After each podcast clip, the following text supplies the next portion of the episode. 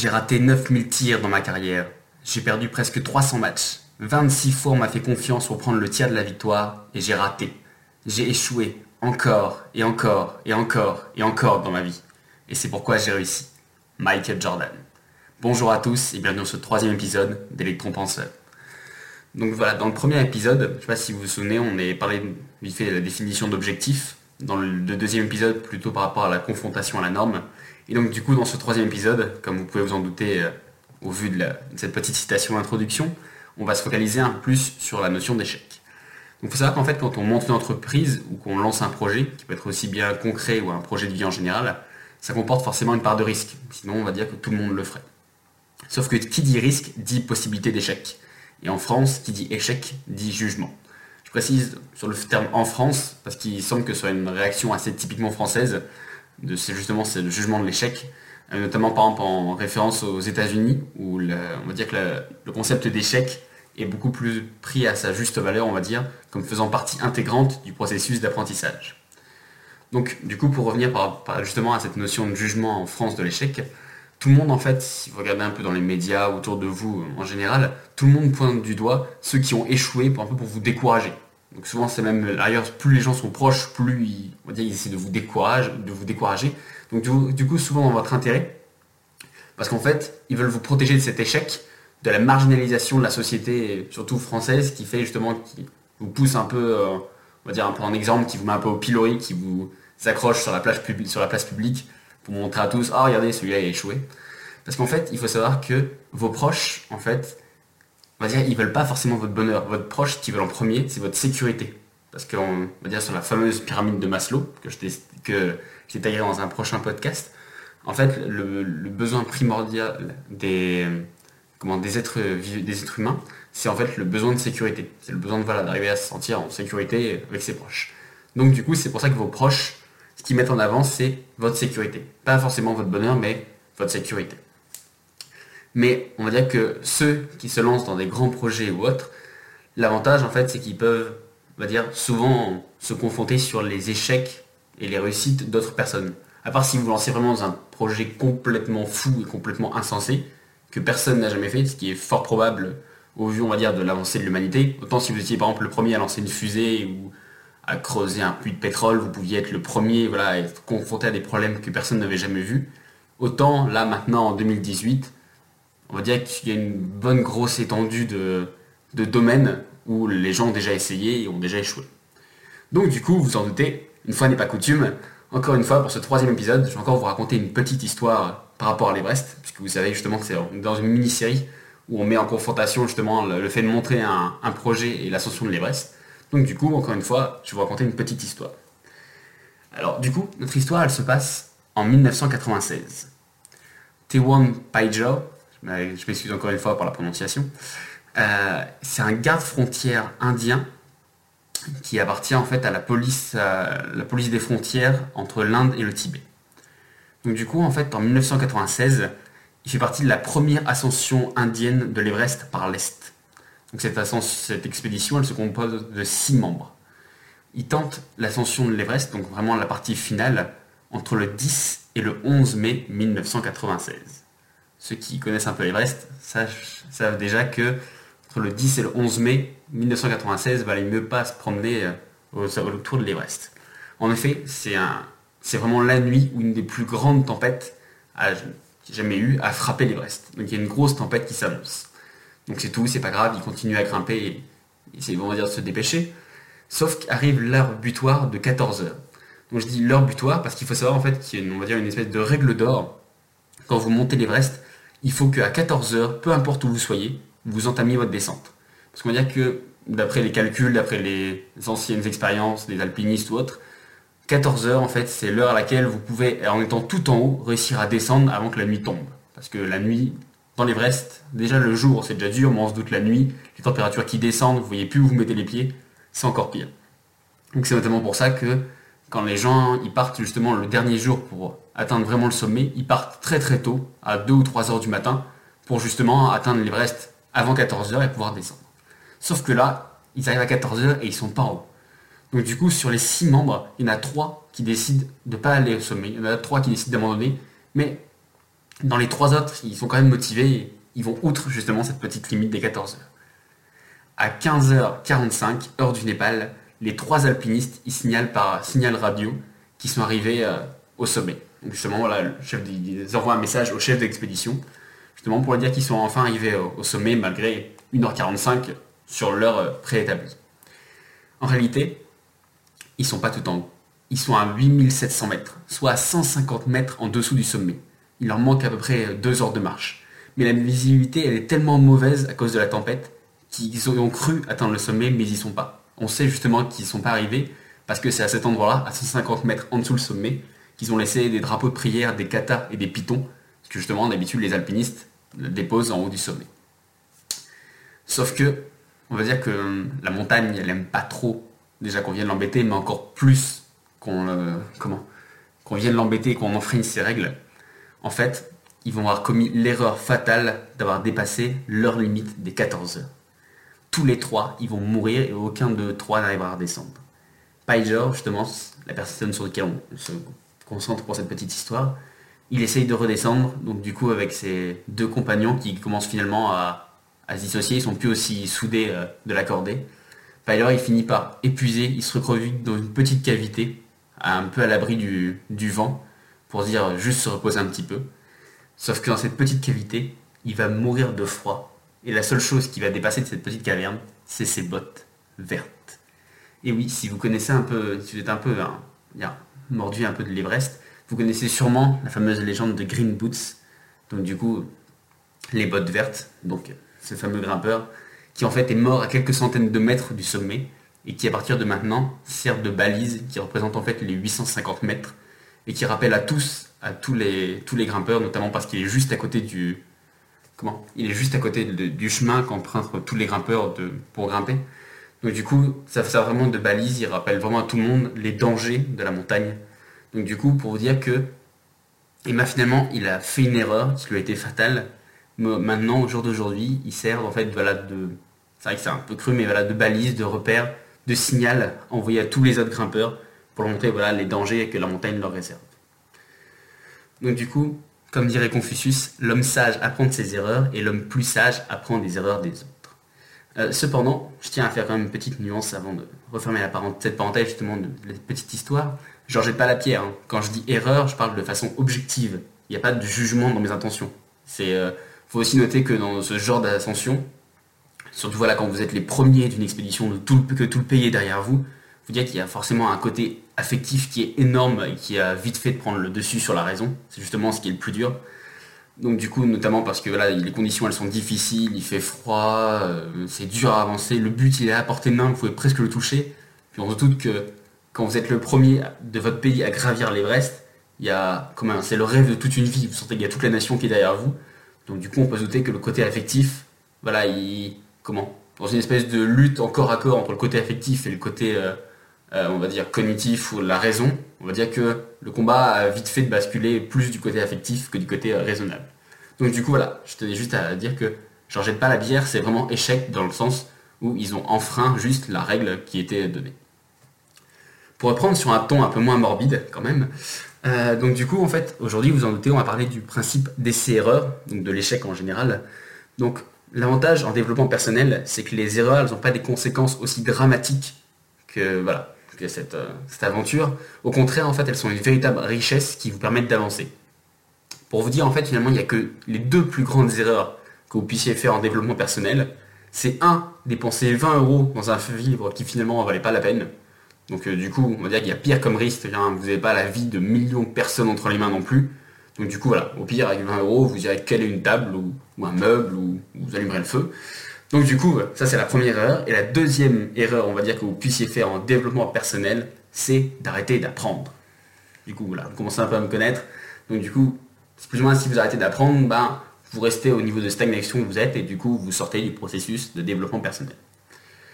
Donc du coup, le développement personnel, en fait, c'est comme pour la montée de l'Everest, donc c'est un travail de longue haleine, mais c'est aussi justement un travail d'essai-erreur. C'est pas une progression linéaire où vous avancez euh, tout droit une espèce de fonction, voilà, une ligne droite.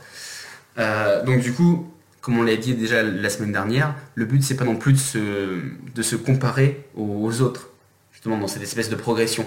Donc euh, pour prendre l'exemple, les, alpinistes, ils se comparent pas avec les Sherpas, qui sont voilà les, gens qui sont sur place, qui s'occupent de monter le matériel ou autre, qui ont une, physiologie qui est adaptée notamment par l'évolution ou autre, et qui du coup leur permettent les aident à, on mieux grimper, à être plus facile. Donc du coup, ça, sert à rien d'essayer de vous comparer aux autres. C'est-à-dire qu'il y en a d'autres qui sont mieux préparés ou qui ont des facilités naturelles. Mais en contrepartie, ça veut dire qu'il y a des moments où vous, vous allez réussir du premier coup, là où il y en a d'autres qui ont échoué plein de fois, et vice-versa.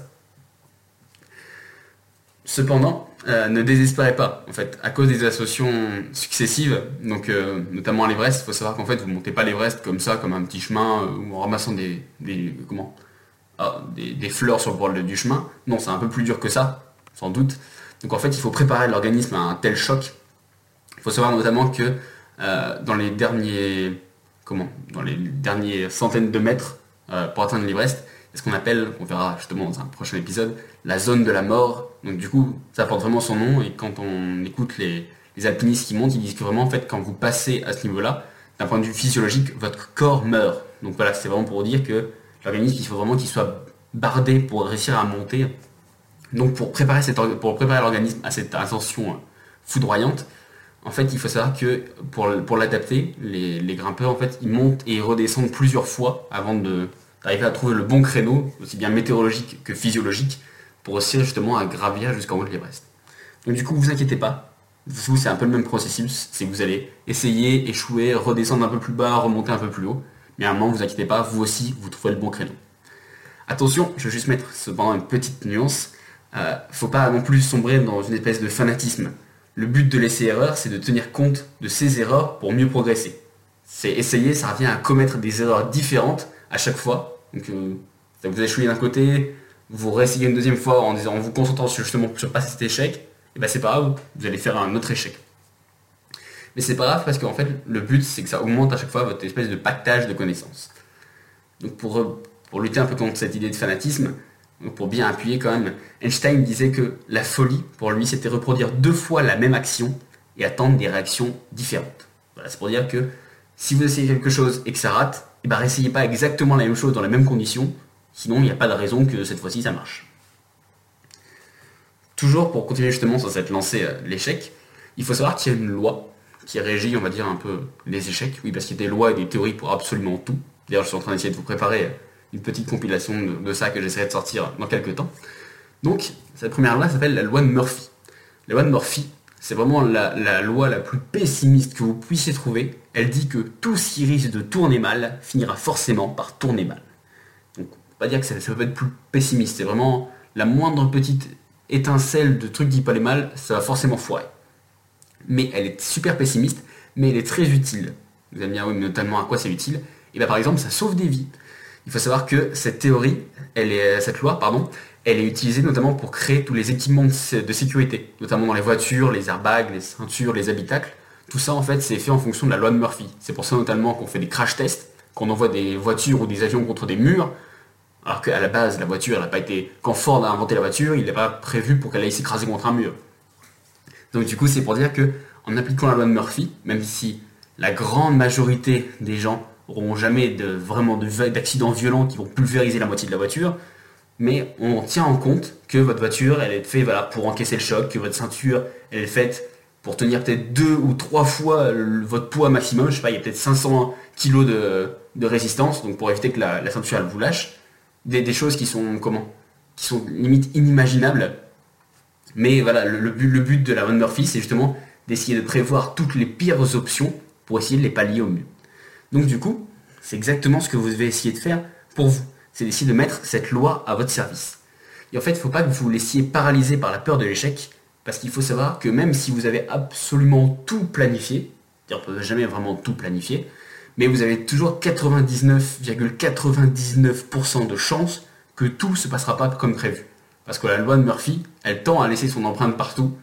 Et voilà, c'est une loi immuable. Il n'y a jamais rien qui peut être parfait, sinon on va dire que les, gens ne mourraient pas, euh, il n'y aurait pas de. Comment il n'y pas d'anomalie dans l'univers, rien. Donc, du coup, limite, ce serait déjà un peu chiant. Mais surtout, voilà, vous, vous doutez bien que c'est improbable. Il y a toujours une petite partie d'échec. Vous, pouvez, vous pouvez faire super attention, par exemple à votre santé, attention à ce que vous mangez, euh, aller courir tous les jours, reprendre l'air, manger que des produits bio, et ben ça ne vous empêchera pas de tomber malade. Voilà, c'est exactement, c'est exactement ça. C'est-à-dire que même si vous faites tout, limite, même si vous prenez des antibiotiques ou des machins avant, et ben c'est pas grave, parce qu'il y a même le virus, il trouvera une manière de s'adapter, juste pour que la loi de Murphy, hop, elle vous touche et qu'elle vous montre, hé, c'est moi qui règne sur l'univers, toi t'es qui? Donc du coup, euh, voilà, en fait, finalement, les seuls qui commettent pas d'erreur, c'est en fait ceux qui font rien. Et paradoxalement, comme je l'ai dit tout à l'heure, l'inaction, c'est la plus grande des erreurs, car elle empêche la progression. Donc là, on arrive quasiment un, peu à la fin de l'épisode. Justement, j'avais essayé de faire un peu, plus compact, étant donné qu'il y a beaucoup de choses à dire. Mais du coup, vous inquiétez pas, en fait, euh, j'avais, j'avais beaucoup de citations ou autres à vous donner. Et pour alléger un peu plus le, le podcast, pour éviter que ça fasse juste une longue série de citations, j'ai décidé en fait sur la semaine qui va suivre, là, de vous mettre une citation par jour jusqu'à la semaine prochaine. Donc du, jeudi au mardi ou au mercredi, je vais voir. Donc du coup voilà, une petite citation par jour pour euh, justement un peu original pour lutter contre cette idée d'échec.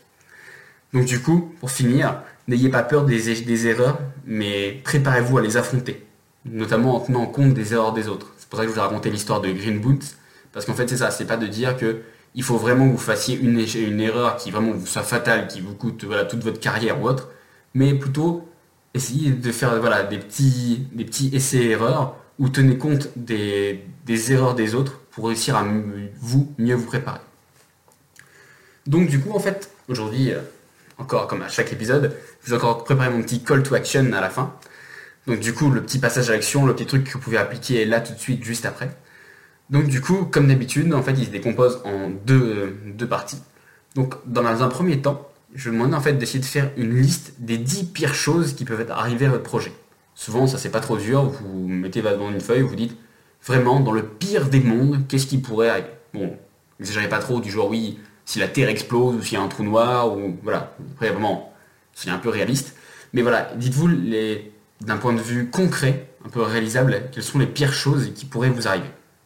Et à la vous inquiétez pas, si vous manquez d'idées pour avoir les 10, vous avez juste à demander un peu à votre entourage, à votre tante qui est un peu sceptique ou autre, et vous inquiétez pas, vous allez vous réussir juste, juste et rapidement à trouver vos 10 pires choses qui peuvent arriver à votre projet. Et ensuite, une fois que là vous avez fait votre liste avec vos 10 pires choses, je vais vous demander en fait d'essayer de trouver, même si c'est d'un point de vue on va dire, un peu utopique, où là vous n'avez pas les moyens financiers ou matériels, rien, mais d'essayer de trouver pour chaque élément au moins une ou deux solutions minimum. Si vous en trouvez plus, c'est génial, mais au moins une ou deux solutions minimum. Je sais, ça a l'air un peu abstrait, un peu utopique dire comme ça. C'est pour ça que je vais vous faire un petit exemple. Par exemple, je vais ouvrir une boucherie en Chine. il c'est mon trip, ça me regarde que moi, je monter ça. Donc du coup, sauf que je suis confronté à, plusieurs problèmes. Là, je vais en, en citer trois. Donc le premier, ça pourrait être, et eh ben, en fait, finalement, je ne sais pas parler chinois. Je n'arrive pas à parler chinois, même avec des cours et ça, j'arrive pas. Le deuxième, ça pourrait être que finalement, les temps de livraison, ils sont trop longs. Parce que voilà, je, limite, je vais faire venir de la, viande française ou autre pour donner de la qualité, enfin, pour essayer de monter un peu la, comment, l'étiquette française en Chine. Voilà, si c'est le but d'essayer de monter mon projet là-haut. Mais finalement, les temps de livraison, ils sont trop longs et limite la viande pourrie avant d'arriver. Et finalement, en fait, ma boucherie, le troisième problème que je vois, c'est que ma boucherie, finalement, elle ne me rapporte pas assez pour payer mes locaux. Donc ça, on peut dire que c'est trois principaux problèmes, parmi tant d'autres, qui pourraient m'arriver si jamais, justement, j'avais pour projet d'essayer de monter une boucherie en Chine. Donc, pour reprendre chaque petit élément, donc, si par exemple, j'arrive pas à parler chinois, même avec des cours, même en essayant, même avec YouTube, donc j'arrive pas. Donc, qu'est-ce que je pourrais trouver comme solution? Alors du coup, moi comme solution, j'ai trouvé que bah, je pourrais prendre un interprète, je pourrais prendre quelqu'un qui est du pays, qui parle à la fois anglais ou français et chinois euh, local. Donc du coup, voilà, je pourrais engager un interprète. Qu'est-ce que je pourrais trouver d'autre comme solution? Je pourrais euh, décider de faire traduire mes affichages, parce que peut-être que si jamais je suis dans un petit village et que j'affiche tout soit en français, soit en anglais, au début ils vont trouver ça ah tiens c'est cool, c'est un peu exotique, mais bon à la longue ils vont se dire oui mais on comprend pas ce que c'est. Donc du coup voilà, je pourrais décider de faire traduire les affichages, faire traduire les panneaux ou autre.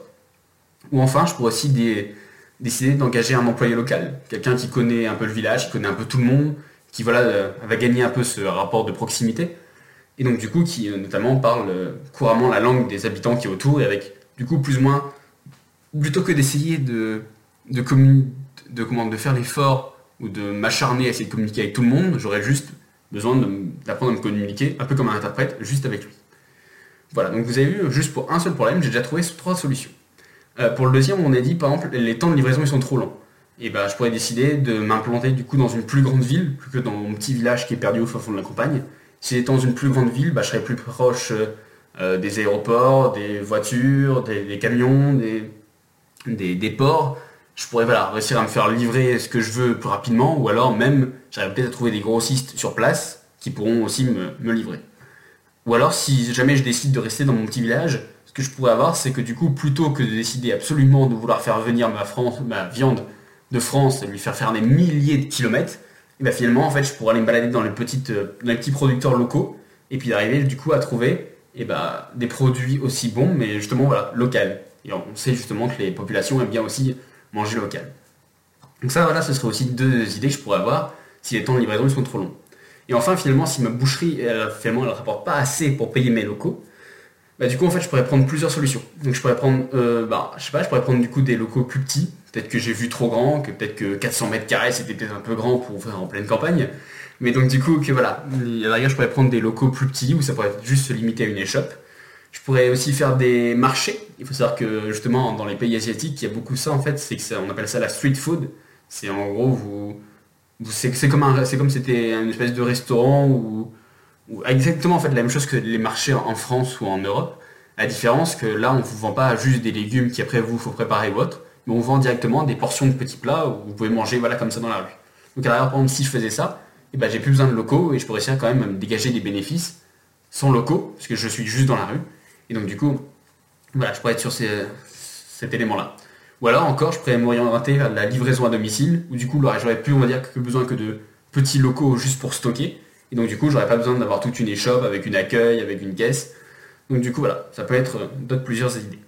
Donc vous voyez, en fait, même pour prendre un élément euh, que je ne connais absolument pas, sur lequel voilà, je n'ai pas fait d'études de marché et que je ne connais rien du tout, bah, du coup, on va dire, bah, instinctivement, j'ai réussi à sortir les problèmes qui peuvent m'arriver le plus vite dans la tête et en contrepartie, j'ai trouvé voilà, les, solutions, je ne dis pas qu'elles sont forcément réalisables, mises en application, mais en fait, voilà, ça vous donne des, solutions. Donc, pour, vous le clou, en fait, la clé de l'amélioration, ça reste encore et toujours l'adaptation. Donc le but, que je viens de le dire, c'est pas de calquer tel quel les solutions que vous avez trouvées, peu importe le contexte et peu importe le problème qui va se présenter. Le, but c'est pas de dire ah bah ouais mais j'avais dit que je faisais, j'avais dit que je faisais un comment, comme, idée, ça pouvait être bon de vendre de la nourriture dans la rue. Et peut-être, mais si j'avais envie dans un petit village, et dans un petit village, peut-être que ça, c'est pas développé, et si je monte ça, je vais avoir encore moins de monde que dans ma boutique. Donc du coup, voilà, le but, c'est toujours en fait d'essayer de rester sur l'adaptation. En fait, vraiment, le but de cet exercice, c'est surtout en fait de vous libérer l'esprit de la peur de l'échec. Il faut savoir qu'en fait, le cerveau, il y a une chose qui l'aime par-dessus tout, c'est finir les choses. Il n'y a qu'à voir que quand voilà, vous avez fini une série ou fini un bon livre ou autre, et ben voilà, vous avez une espèce de, je sais pas, de sensation de bien-être que vous avez juste parce que vous avez fini. Il faut savoir qu'en fait, si vous rappelle toujours le risque et la peur de l'échec, c'est parce que comme il ne trouve pas de solution, et ben pour lui, il vous rappelle ça comme une espèce de chose inachevée. Comme, euh, je sais pas, si vous avez commencé, si vous, dans votre chambre, vous avez commencé à mettre un, tableau que vous n'avez pas fini de peindre, et ben à chaque fois que vous allez passer devant, il va essayer de vous tirer dessus en disant Ah, allez viens, t'as pas fini ça. Et ben là, c'est exactement la même chose. Comme vous n'avez pas trouvé de solution, vos problèmes, et bah du coup à chaque fois il vous ressort le risque de l'échec en disant Eh t'as vu si jamais ça ça se produit et ça ça se produit. Et du coup c'est ça ce qu'on appelle en fait finalement la peur de l'échec. C'est justement d'avoir des problèmes et votre cerveau il vous les ramène en boucle parce que lui il cherche une réponse. Donc du coup en fait le but de cet exercice c'est que vous trouviez en fait des bases de solutions à ces problèmes. Parce que comme ça vous y penserez moins et comme ça ça va ça va libérer en fait votre votre esprit de création faut savoir en plus que ça va être aussi un bon élément de motivation dans le sens où ça va vous rassurer parce qu'en fait ça va être vos propres arguments contre vos propres doutes. Parce que par exemple si vous avez si vous avez des doutes mais que c'est un autre copain qui vous dit ah tiens tu pourrais faire ça ça ça sur le coup vous dites oui ouais ça va pourquoi pas. Mais finalement après quand vous vous êtes tout seul le soir vous dites ouais mais non mais alors que là c'est vous c'est vos propres arguments. C'est votre cerveau contre lui-même. Il ne va pas s'auto-détruire. Donc du coup il est bien obligé de se faire une raison donc du coup, voilà, le, but c'est vraiment ça, c'est vraiment d'essayer de, de, de donner une raison à votre cerveau déjà d'arrêter de vous rebâcher tout le temps avec ah les risques, les risques. Et aussi voilà, de vous dire que le moment où vous allez douter, et ben vous aurez juste à ressortir votre petite liste et puis vous direz bah non regarde tiens je vais penser à ça, à ça, à ça. Et ne fait, le fait rien que de regarder les, solutions, mais bah, ça va faire renaître d'autres solutions en vous par rapport à la situation qui est donnée et ça vous permettra d'avancer. Et enfin, finalement d'un point de vue vraiment pragmatique, le but justement de cet exercice, c'est aussi de tenir compte des possibles difficultés à venir, parce qu'on a vu aussi qu'il y a des, difficultés qui nous tombaient dessus, on ne les avait même pas venir, on ne savait même pas qu'elles existaient. Donc du coup, le but, c'est d'essayer en fait de considérer ces possibles difficultés, qu'on va dire comme une, comme une étude de marché. D'essayer d'adapter votre projet en conséquence dès le début, pas directement vous lancer de dire ah oui, tiens, j'aurais pu essayer de prendre ça ou ça en compte, mais de vous dire en gros, finalement, une étude de marché, c'est exactement ça. C'est-à-dire que là, vous faites une étude de marché de vous-même, de votre projet. Voilà. Pour finir, en fait, sur cette, euh, après ce petit call to action, j'ai essayé de mettre juste un, on va dire un dernier petit boost motivationnel. Donc, du coup, en fait, je sais pas si vous connaissez cette vieille expression ancestrale qui est il n'y a que ceux qui essayent pas qui se trompent. Mais en fait, finalement, j'aimerais que cette citation, vous la preniez au pied de la lettre. Oui. En fait, j'aimerais que vous essayiez, vous testiez, que vous innoviez, que vous inventiez, que vous imaginiez, que vous créiez, que vous construisiez, que vous développiez, mais surtout que vous échouiez. Parce qu'en fait, c'est pas pour paraître décourageant, mais c'est parce que l'échec, c'est la clé du développement. C'est en tombant qu'on apprend à marcher. Et si vous reconnaissez votre échec, que vous en prenez compte et que vous en apprenez, et bien grâce à lui, vous pourrez apprendre, vous pourrez apprendre de lui, et ça vous servira, vous pourrez vous servir de cette chute pour bondir encore plus haut que le pas où vous étiez avant. Voilà. Moi, je vous laisse sur une petite citation de notre maître à tous, Yoda, et je vous dis à la semaine prochaine. Mais la faiblesse, les folies, les échecs aussi, oui, l'échec surtout. Le meilleur des maîtres, c'est l'échec.